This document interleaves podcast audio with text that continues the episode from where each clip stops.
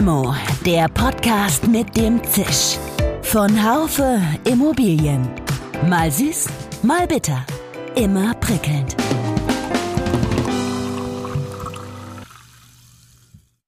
Hallo liebe Limo-Fans.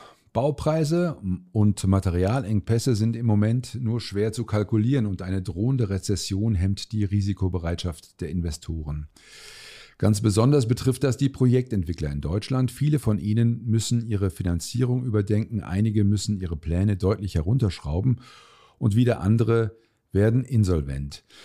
Welches Szenario droht der Branche nun? Ich spreche mit dem CEO der Finanzierungsberatungsgesellschaft BF Direkt, Francesco Federle. Und das ist übrigens so eine Tendenz, die wir im Augenblick sehen.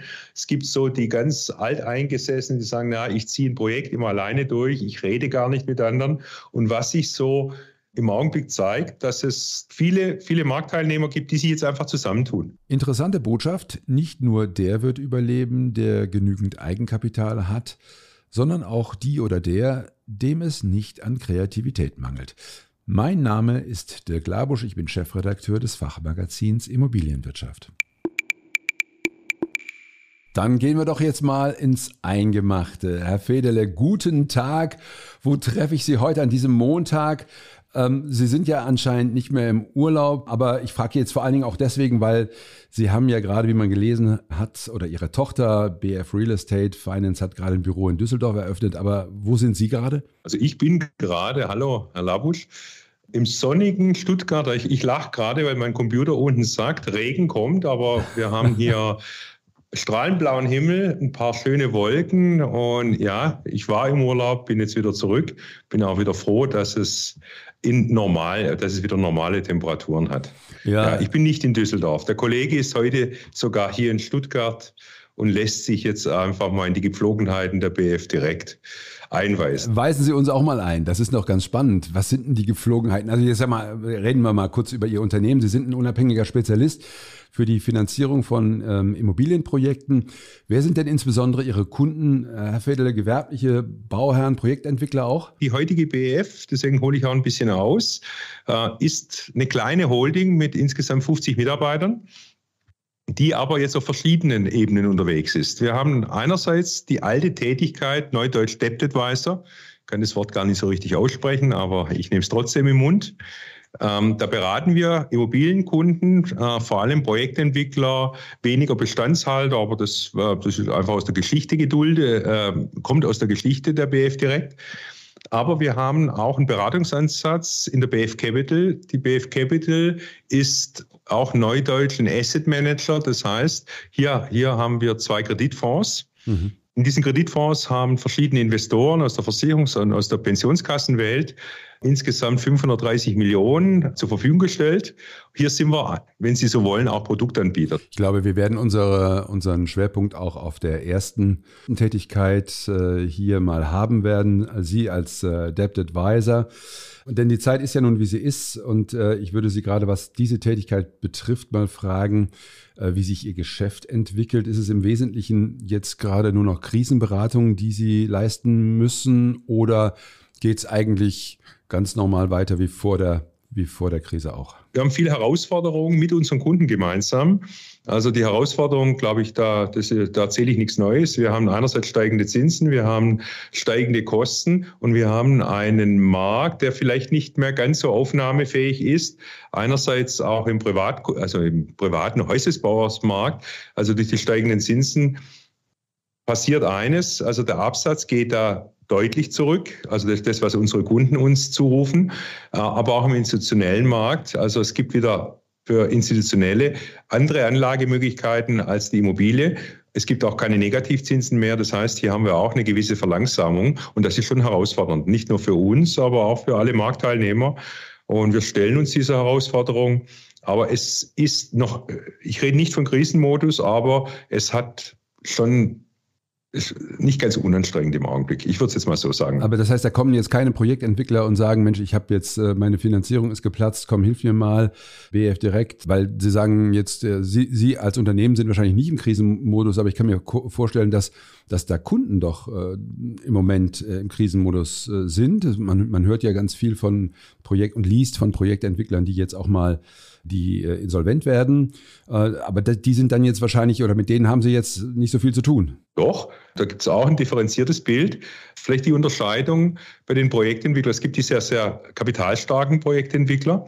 Die sind natürlich nicht im Krisenmodus, aber die haben schon die ein oder andere Schweißperle auf der Stirn, weil ich natürlich ein Projekt es sich nicht mehr so rechnet, wie wir, wie alle wir, wie äh, vor einem halben Jahr mit dem Entwickler zusammen an, an eine Finanzierungsstruktur entwickelt haben. Also eins kann man sagen, dass das vor allem auf der Eigenkapitalfront ein, erhöb, ein erheblicher Schnaps, also mehr als Schnaps, das sind schon äh, Weingläser, ich muss mehr Eigenkapital reinlegen. Der eine hat es, der andere, äh, der andere hat es nicht. Also der, der es hat, das ist natürlich auch eine Situation, die er nicht gerne hat, aber die kann man heilen. Und jetzt sprechen wir von denen, die den Zugang zu diesem Markt nicht haben, mhm.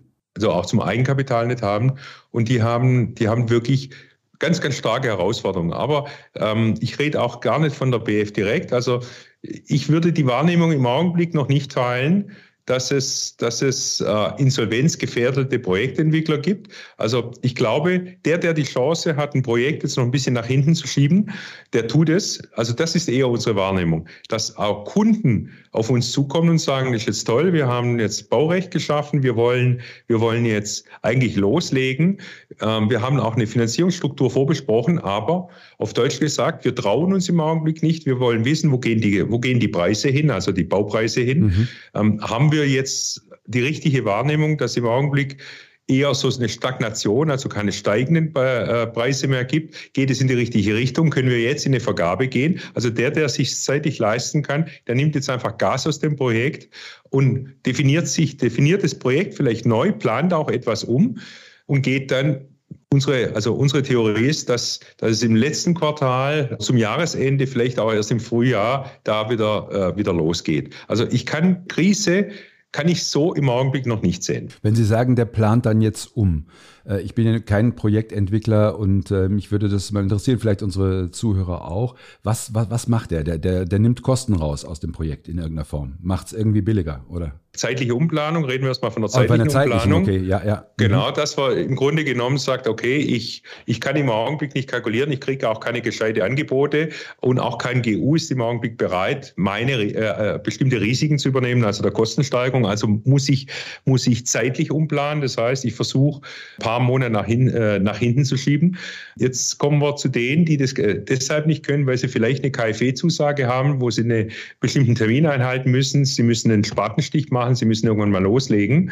Da geht es schon in die Richtung, kann ich, äh, muss ich ein Projekt in dieser Form an den Markt bringen, also zum Beispiel High-End, mhm. muss ich diesen High-End liefern, muss ich ein Eichenpaket liefern oder äh, kann ich hier eine gewisse Einsparung machen? Schönes Beispiel Parkett. Es mhm. gibt bestimmte, äh, bestimmte Sorten von Parkett im High-End-Bereich, gibt es im Augenblick gar nicht, also muss ich sowieso umplanen. Ja. Also da geht es schon auch darum, eine optimale Struktur zu finden. Wenn ich eine Kostensteigerung über, über, über das Ganze von zum Beispiel 10 Prozent habe, ist schon das Anliegen von, von den Kollegen hier zu sagen, an welcher Stelle kann ich hier nicht nur meine Marge reduzieren, auch das ist mhm. gang und gäbe, soweit ich sie reduzieren kann, wo kann ich Kosten einsparen. Die möglichst nicht auf die Qualität gehen, aber das ist schon, sage ich mal, manchmal eine Gleichung mit verschiedenen Unbekannten. Jetzt bleiben dann die, die konservativen Projektentwickler übrig. Wann, wann würden Sie einen Projektentwickler als, als konservativ bezeichnen, wenn er, wenn er über möglichst viel Eigenkapital verfügt oder wenn er wenn er Standardprojekte von der Stange macht. Was ist da Ihre Definition, Herr Fiedle? Die Definition würde ich, würde ich so festmachen. Sie haben die, äh, die Projektentwickler, vor allem die sehr großen, die, also es geht auch nicht unbedingt darum, äh, das Eigenkapital zu haben, sondern die einen Zugang zu Eigenkapital haben. Genau, den Zugang zu, das genau, ist genau, ja, ja, genau. Genau, über zum Beispiel Projektpartnerschaften. Das ist übrigens so eine Tendenz, die wir im Augenblick sehen. Es gibt so die ganz alteingesessenen, die sagen, na, ich ziehe ein Projekt immer alleine durch, ich rede gar nicht mit anderen. Und was sich so im Augenblick zeigt, dass es, dass es viele, viele Marktteilnehmer gibt, die sich jetzt einfach zusammentun. Die sagen, also ich habe jetzt ein tolles Projekt an der richtigen Stelle, zum Beispiel in München, aber durch, durch diese ganzen Faktoren, die wir am Markt im Augenblick haben, also auch übrigens die Exit-Faktoren, die etwas runtergehen, mhm. dass wir hier, dass wir hier in eine, in, eine, in eine Partnerschaft reingehen muss. Zum Beispiel eine Partnerschaft mit einem leistungsfähigen GU, der dann doch wieder bereit ist, Risiken mit zu übernehmen, also auch Projektentwicklungsrisiken zu übernehmen. In eine Partnerschaft mit Gesellschaften, die Zugang zum Kapitalmarkt haben, die auch Zugang zum Anleihenmarkt haben. Also da sehen wir eine, eine gewisse Tendenz. Deswegen sehe ich diesen Krisenmodus auch nicht. Es, es ist im Augenblick einfach der gefragt, der viel Fantasie hat und nicht einfach sagt, okay, das ist so, ich muss dieses Projekt jetzt so durchziehen, wie ich es geplant habe, sondern der die geistige Flexibilität hat, vielleicht auch die finanzielle Flexibilität hat, sich mit anderen an den Tisch zu setzen und Lösungen zu finden. Und da unterstützen wir natürlich auch, weil Sie können eigentlich eine bestimmte Projektgröße heute nicht mehr alleine machen. Vielleicht, jetzt rede ich vielleicht zu lange am Stück, aber nee, überlegen nee, Sie sich mal, ähm, der, äh, der, der, der, klassische Gang war ja, wir hatten ja jedes zweite oder dritte große Projekt war ein Vorwärtssale.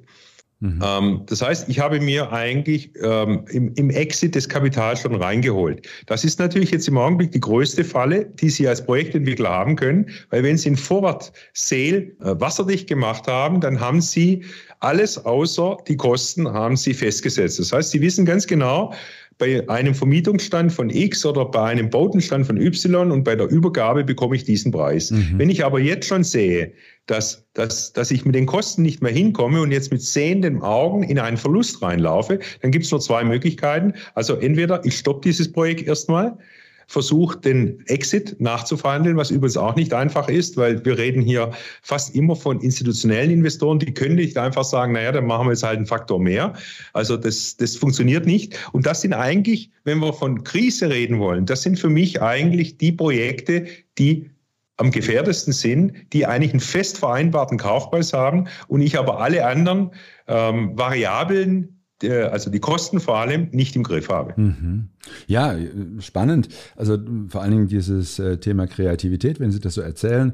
Wenn man also sagt, der, der Spreu, die Spreu, der Entwickler trennt sich nun vom Weizen. Man, ich habe ja auch schon gedacht, wie kann man das jetzt definieren? Das kann ja nicht sein, dass der Weizen immer der Projektentwickler ist, äh, der die Kohle hat und äh, die Spreu ist der, der eben keine Kohle hat. Der Weizen ist, das würde ich mal so sagen, ist der Projektentwickler, der, der Fantasie hat und der über Connections verfügt und der vielleicht auch noch, auch noch Kohle hat, äh, aber der einfach nach Lösungen sucht. Ähm, und das ist ja wieder das, was man immer wieder hört. Das ist immer wieder dieses, die, aus der Krise die Chance, eben, dass die, dass die, ähm, dass die Potenten und die, und die Guten letztendlich übrig bleiben und äh, die anderen es dann versäckeln wird. Das, äh, das scheint dann auch jetzt äh, ihre Wahrnehmung zu bestätigen, oder?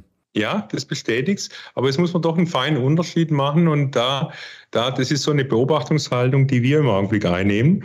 Sie haben in der Vergangenheit, jetzt reden wir Vergangenheit in den letzten zwei Jahren, also Sie haben in aller Regel, wenn Sie als Projektentwickler sich ein Grundstück gesichert haben, haben Sie in aller Regel einen sehr hohen Preis bezahlt. Ich sage jetzt nicht zu viel bezahlt, aber einen sehr hohen Marktpreis bezahlt, weil der Markt eben so war.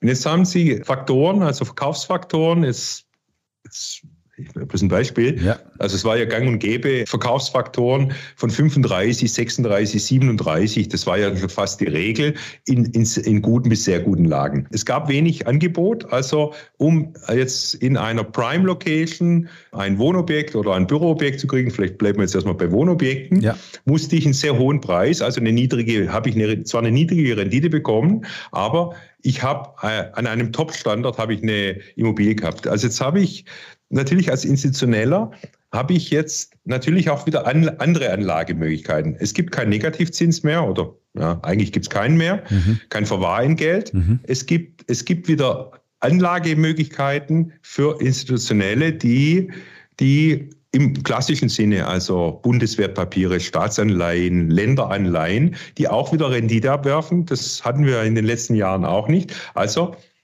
ist der Run auf diese, auf diese Assetklasse Immobilie zumindest mal etwas zurückgegangen. Ich würde nicht sagen äh, versiegt, weil das ist nicht so, aber Anleger sind nicht mehr bereit, einen Spitzenpreis zu bezahlen. Wenn ich aber meine Kalkulation darauf abgestellt habe, dass ich eigentlich nur dann Geld verdienen kann, wenn ich, jetzt drücke ich es mal ganz einfach aus, wenn ich den Faktor 35 bekomme und jetzt aber zukünftig im Wettbewerb nur noch 30-fache äh, der Jahresmiete als Kaufpreis bekomme und ich das Grundstück sehr teuer eingekauft habe, plus steigende Kosten habe, wahrscheinlich in der Phase, wenn Sie die Finanzierungskosten für den Projektentwickler, die spielen in so einem Projekt eine untergeordnete Rolle.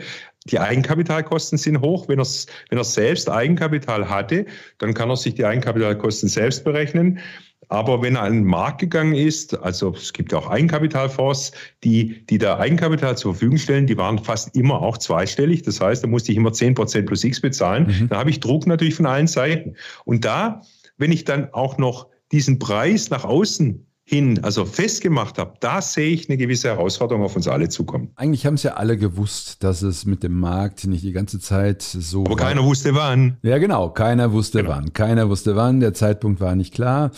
Und jetzt ist es natürlich so, dass, ja, dass, dass viele Projektentwickler eben schon auch, auch wenn das nicht ganz mit ihrer Wahrnehmung übereinstimmt, aber, aber es gibt ja so ein paar, die dann auch jetzt insolvent werden.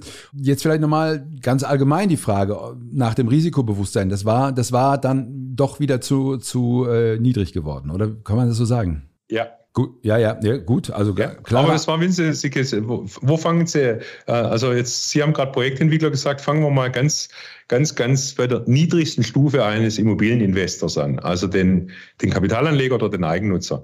Als Privatperson, wenn ich, wenn ich eine Immobilie mir leisten kann, nur deshalb, weil ich äh, nur ein Prozent Zins dafür bezahle und heute drei Prozent Zinsen dafür bezahle, dann war das doch eigentlich schon ungesund, weil im Grunde genommen, im Grunde genommen habe ich doch, die darf doch die Auswahl nicht sein, wie viel Belastung habe ich, eine Zinsbelastung, weil die schmeißen es auch nur für zehn Jahre fest, maximal. Die Entscheidung muss ja sein, kaufe ich ein preiswertes Angebot. Und das ist verloren gegangen. Das ist beim Privaten verloren gegangen, das ist beim Institutionellen auch etwas verloren gegangen, weil er hat, der Institutionelle, also da rede ich auch von Family Office, da rede ich nicht nur von Versicherung, Pensionskassen, sondern von allen Kapitalsammelstellen in irgendeiner Form. Wenn ich, wenn ich mir vorgenommen habe, eine Quote X in Immobilien zu investieren äh, und der Markt mir eben nur das geliefert hat, dass ich von, äh, in dieser Range von Faktoren über 35 war, dann konnte ich ja nur die Entscheidung treffen, ich, ich kaufe keine Immobilie. Mhm. Also und das funktioniert natürlich auch nicht immer so. Deswegen, Sie haben vollkommen recht. Also die, es war eine gewisse Fehlallokation durch niedrige Zinsen. Ich konnte mir durch niedrige Zinsen bei allen, bei allen, bei allen Investorengruppen konnte ich durch niedrige Zinsen oder sogar Negativzins, das hatte noch einen anderen Effekt. Das heißt, ich musste ja, übrigens auch als Privater, um, um keine Belastung aus, den, aus, meinem, aus meinem Eigenkapital zu haben, musste ich ja investieren. Das heißt, die, äh, die niedrige Rendite wurde ja noch künstlich geschönt, indem ich gesagt habe, ich habe 0,5 Verweingeld bei meiner Bank, habe 2% Rendite, also habe ich doch eine echte Rendite von 2,5. Jetzt eigentlich als Milchmädchenrechnung. Äh, und das war natürlich der Effekt. Und da haben Sie, also ich hoffe es nicht, aber da wird es sicherlich die eine oder andere Überraschung in der nächsten Zeit geben, weil die Absatzkanäle eben nicht mehr ganz so funktionieren, wie sie in dieser Zeit funktioniert haben. Und es war auch zu lesen, dass viele Banken in der Vergangenheit äh, oder jetzt gerade deutlich weniger Eigenkapital verlangt haben, dazu auch äh, keine Vorvermarktung zur Bedingung für ihr Engagement gemacht haben. Das deckt sich jetzt auch mit Ihren Beobachtungen. Ja, Okay. Ja, weil Sie haben jetzt auch so eine ganz allgemeine Reaktion. Ich will jetzt hier auch nicht auf, auf bestimmte Gruppen äh, reflektieren, also Banken. Also jetzt sage ich mal, der, der, der Kreditgebermarkt hat natürlich auch immer schon bewiesen, dass es äh, von Himmel hoch jauchzend zu Tode betrübt. Das heißt, also das fehlt mir auch ein bisschen in dem Markt, so diese Reflexion zu sagen, ich schaue mir das Projekt ganz genau an, auch von Kreditgeberseite, wir tun das auch, wir müssen das auch tun.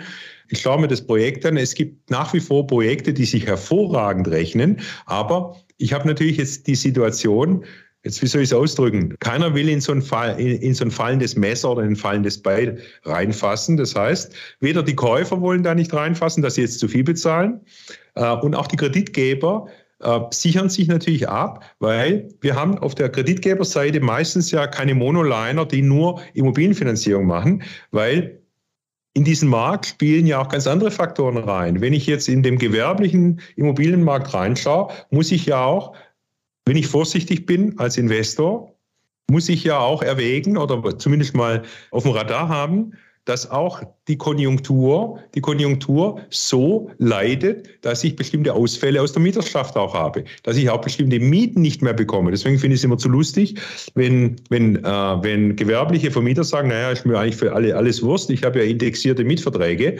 Ja, mag ja sein. Und ich drücke dann auch die Daumen, dass, die, dass der Index, der ist natürlich herrlich, wenn ich bei dieser Inflation, aber ich muss brauche auf der anderen Seite auch immer den, der es bezahlt. Ja, und natürlich. da höre ich auch, viele, viele Diskussionen auch von Mietern, die sich da jetzt, sage ich mal, auch irgendwann auch mal die Hand strecken und sagen, jetzt haben wir Corona überlebt. Diese Konjunkturdelle, die wir zwangsläufig bekommen und vielleicht auch schon haben, also die kann ich nur verkraften, wenn wir auch über die Miete reden. Also von Steigerung rede ich nicht, also ich rede eher von Verkürzung. Es gab ja eine Zeit vor der Finanzkrise, die kennen ja viele von den Hörern vielleicht noch gar nicht. Also da wurden äh, Portfolien erworben, ohne dass man sich äh, die überhaupt angeguckt hatte. Und äh, ähm, jetzt war in der IZ zu lesen, dass bestimmte Kapitalgeber, es ging hier um Mezzaningeber, eine, eine erkleckliche Summe von Eigenkapitalersatz binnen 24 Stunden auf den Tisch gelegt haben, praktisch ohne die Projektentwicklung äh, gesehen zu haben. Wahrscheinlich liegt es daran, dass dass, dass Sie keine 25 sind und ich auch keine 25 bin und wir uns jetzt eigentlich damit rühmen können, dass wir, also ich zumindest, glaube ich, jetzt die zweite oder die dritte Krise schon, Krise, wenn es eine wird, miterlebt habe. Und da ist man schon von, von, von der ganzen Natur her vorsichtiger und Sie haben 100 Prozent recht. Äh, wenn Sie, vielleicht so ein kleines Beispiel, wenn Sie die letzten, also jetzt vor vier Jahren, äh, haben Sie eine Projektentwicklung gestartet und haben, warum auch immer, gemerkt, dass, dass Sie eigentlich gar nicht in der Lage sind, äh, das selbst zu entwickeln, weil Sie bestimmte Ressourcen nicht haben, also bauliche Ressourcen oder äh, planerische Ressourcen nicht haben. Dann sind Sie eigentlich damit belohnt worden, dass Sie dann das Projekt, wie es ist, weiterverkauft haben und in den steigenden Märkten, das ist bei Aktien ja auch nichts anderes, dann passiert ja auch nichts, weil ich habe dann im Grunde genommen, jetzt sage ich es ganz gemein, für mein Nicht-Können habe ich als Belohnung einen höheren Preis bekommen. Hm. Und das, ist, das setzt sich natürlich fest, wenn Sie das über Jahre, wenn Sie das über Jahre eigentlich die Erfahrung, die letzten Jahre immer die Erfahrung gemacht haben, ist eigentlich eh Wurst, was ich einkaufe. Ich kann es in einem Jahr oder zwei eh teurer wieder verkaufen. Also dann ist wahrscheinlich schon fast menschlich, dass bestimmte Sicherungen, die eigentlich auf Risiko hinweisen, dass man die ignoriert. Mhm. Und das ist natürlich das rächt sich jetzt. Das würde sich jetzt rächen. Kommen wir mal kurz noch auf dieses, auf ein Beispiel jetzt mal. Äh, Terragon zum Beispiel, Entwickler von Seniorenimmobilien, äh, der ist insolvent geworden. Mensch, wer hätte, wer hätte das gesagt? Seniorenimmobilien, der anscheinend doch boomende Markt für die, die es können. Mhm. Äh, weder Banken noch andere Finanzierer wollten äh, hier den Bedarf an Fremdkapital stillen, der jetzt noch hier äh, nötig war und äh, alternative Finanzierer auch nicht. Und was muss denn passieren, dass kein Finanzierer mehr in die Bresche springt? Also wenn ich jetzt, also ich, ich habe keinen Einblick in die Terragon, deswegen kann ich da ganz offen reden. Also ich kann mir nur vorstellen, dass der Verschuldungsgrad, also wenn Sie sich schon in den guten Zeiten so hoch verschuldet haben, dass Sie eigentlich bis zur Decke die Dinge äh, finanziert haben, mit Fremdkapital, wie auch immer Sie das strukturiert haben, das Fremdkapital. Und dann habe ich so eine Situation, dass Preise zurückgehen und Kosten nach oben gehen. Und Sie sind schon am Deckel, da werden Sie nie wieder einen finden, der Ihnen da Geld gibt. Ich rede jetzt nicht von der Terragon, sondern ganz, ganz allgemein. Das heißt, also nach meiner Wahrnehmung gibt es Marktteilnehmer, und dann lösen wir uns jetzt mal von, von dem Namen Terragon, die die Situation für sich gemeint haben, positiv zu gestalten, jetzt bin ich ein bisschen vorsichtig in meinen Worten, mhm. positiv zu gestalten, indem ich eigentlich jedes, jede Möglichkeit einer Finanzierung mitgenommen habe. Also unter dem Motto, ich pumpe mich jetzt eigentlich mit Krediten voll, um jetzt Vollgas zu geben. Und wenn Sie natürlich den, äh, diesen Zenit, den, was wir jetzt eindeutig haben, überschritten haben, dann fällt Ihnen das natürlich auf die Füße, weil Sie haben dann keine Luft mehr in Ihrer Bilanz, äh, um Preis, Preissenkungen und Kostensteigerungen zu verarbeiten. Dann haben Sie, dann haben Sie in aller Regel wahrscheinlich nicht das Liquiditätsproblem, weil das Geld wird ja hoffentlich noch irgendwo da sein. Mhm. Aber Sie haben auf jeden Fall das bilanzielle Problem, dass Sie, dass Sie alle Kennzahlen reißen. Und wenn Sie in den alternativen Markt gehen, also nach meiner Wahrnehmung waren das natürlich sehr, sehr stark diese anleihenfinanzierten äh, Marktteilnehmer, die, wissen Sie, da mussten sie ja eine Zeit lang einfach nur äh, einen, einen richtigen Coupon draufschreiben, also jetzt sage ich mal 6% plus X, bei einem Zins, der bei minus 0,5 war, da haben sie, dann haben sie immer Investoren aus, äh, also vor allem äh, weniger in Deutschland, aber aus dem Ausland gefunden, die sagen, naja, was soll mir da passieren? Ich habe in der Bilanz eigentlich nur Immobilien.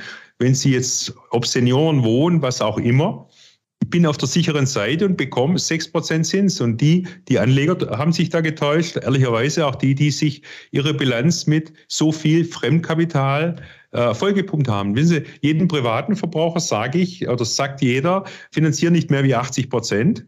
Die 80 Prozent im Gewerblichen sind eh schon sehr hoch, aber wir haben natürlich, wir haben natürlich auch, auch in Pitches wir, wenn wir Beratung gemacht haben, auch verloren, ähm, weil die Summen, die wir, die wir mit Partnern zur Verfügung gestellt hätten, viel zu niedrig waren. Mhm. Also wir waren zwar sehr günstig, äh, preislich günstig, aber da gab es immer irgendeinen, der dann nochmal 10 Prozent mehr gegeben hat. Also Sie glauben jedenfalls nicht, Herr Fedele, wenn ich Sie so höre, dass jetzt Deutschland nun besonders davon betroffen wäre, dass äh, wir wegen der Lieferengpässe und weil es so vielen Projektentwicklern schlecht geht, dass wir ähm, in absehbarer Zeit doch eine ziemliche äh, Verlangsamung der Bautätigkeit haben. Äh, natürlich merken wir sowas Doch. anscheinend schon. Ja, glauben Sie schon? Ja. Doch. Doch, mhm. doch. Da gibt es ja ganz viele Faktoren. Also schauen Sie mal, wenn Sie jetzt, jetzt vergessen wir mal äh, steigende Baupreise, vergessen Sie mal steigende Zinsen. Die sind natürlich eh schon ein Lähmer. Aber ich kann, ich kann aber auch keine keine Vision in der Politik oder in der, in der Stützung von Wohnbau. Also das ist doch alles, also de facto haben wir keine KfW-Mittel mehr. Also jetzt, das, ich will da gar nicht zu so sehr politisch werden, aber ich soll energetisch korrekt bauen, was, für, was absolut Sinn macht. Also ich soll idealerweise CO2-neutral bauen, was jetzt im Neubau fast nicht möglich ist. Ähm, ich habe jetzt doch die steigende Baupreise. Also mir fehlt einfach die Fantasie, wo denn die Wohnungen herkommen sollen. Also ohne ein echtes Konjunkturprogramm, was politisch aber wahrscheinlich im Augenblick schwer durchsetzbar ist. Sie können vernünftig im Augenblick in der Gemengenlage können Sie vernünftig keinen Neubau mehr machen und Sie können ehrlicherweise auch vernünftig dass wenigstens noch eine Null unten rauskommt, können Sie auch nicht sanieren. Also Sie sind aber dann schon eher, was die Bautätigkeit und die Zukunft der, der Branche, der Projektentwicklung und so weiter betrifft, äh, Sie, Sie sagen, ich äh, bin Pessimist oder, oder wird dem Staat und der Branche schon wieder irgendwas einfallen, dass es sich da aus dem, aus dem Sumpf rauszieht? Also ich bin eher auf der Seite, es wird sich was einfallen lassen, aber das wird nicht einfach. Ich glaube, ich glaube zu dem Szenario, wo, wo wir begonnen haben, unsere, unsere Unterhaltung. Also wir werden schon äh, die ein oder andere, andere Notsituation sehen, die nicht stemmbar sind. Ich bin mir auch sicher, dass sich das Preisniveau das, Pre das Preisniveau, auch jetzt bleiben wir bei Wohnimmobilien, was ich glaube, das ist das, was am vordringlichsten drängt. Mhm. Also das Preisniveau wird nach unten kommen, so dass sie eigentlich nicht mehr genug bauen können. Und deswegen muss, wer, wie auch immer die Regierung heißt, muss da irgendwas passieren und da wird auch was passieren, weil der Druck der Straße wird viel zu, äh, viel zu groß werden, weil ich habe wahrscheinlich steigende Arbeitslosenzahlen durch konjunkturelle Entwicklung. Ich habe Vielleicht, das wundert mich, dass Sie mich das nicht gefragt haben, wo, wo die Zinsen hingehen, also die berühmte Glaskugel. Ach, ach lieber ich Gott, bin, bitte nicht. Ich bin, ich bin nicht derjenige, der glaubt, dass die Zinsen ins Unermessliche äh, äh, hochgehen, weil viele machen jetzt auch den Denkfehler und sagen, naja, äh, die Zinsen, durch jede Ankündigung der EZB steigen die Zinsen, das ist alles schon eingepreist. Also ich glaube, dass die Zinsen auf diesem Niveau zumindest mal verharren werden. Also auch bei, der, bei einer EZB-Zinserhöhung wird da nicht viel passieren. Das heißt, der Druck auf die Politik wird groß werden. Und jetzt hoffe ich, ich habe es gestern, ich habe gestern privat mit meiner Frau so eine Diskussion gehabt. Hoffentlich finden sich jetzt einfach mal Fachleute.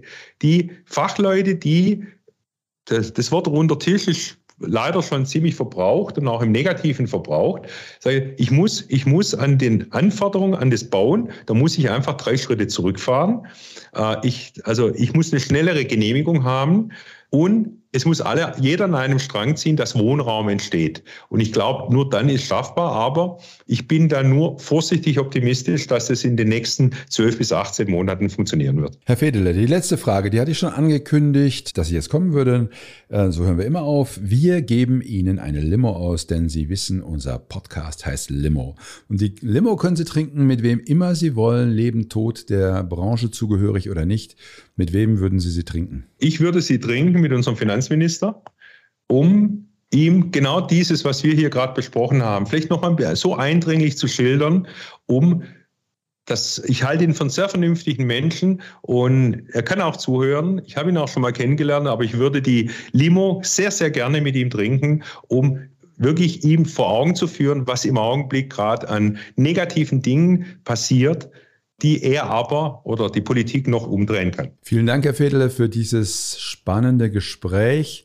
Vielleicht treffen wir uns auf der Expo. Ich würde mich sehr freuen. Alles Gute für Sie und bis bald. Bis bald. Vielen Dank für das tolle Gespräch. Ja, liebe Limo-Fans, mal sehen, was passiert, wenn keiner mehr baut. Ich bin mit Francesco Federle der Ansicht, dass sich das der Staat nicht wird leisten können, hier nur zuzuschauen und das Bauen gar nicht mehr weiter zu unterstützen. Denn der Staat ist selber sicher nicht der beste Bauherr, also er alleine wird es mit Bauen nicht richten. Außerdem, es lebe die Kreativität, es lebe Limo. Limo gibt es also jeden Montag auf den bekannten Podcast-Kanälen Apple Podcasts, Spotify und Co. Ganz herzlichen Dank an die Technik, Severin Gutier und Nico Usbeck. Bleiben Sie uns gewogen. Bis zum nächsten Mal. Ihr Dirk Labusch. Schön, dass Sie dabei waren. Bis zur nächsten Folge von Limo, dem Podcast mit dem Zisch von Haufe Immobilien. Um keine Folge zu verpassen, abonnieren Sie doch einfach den Podcast in Ihrer Podcast-App.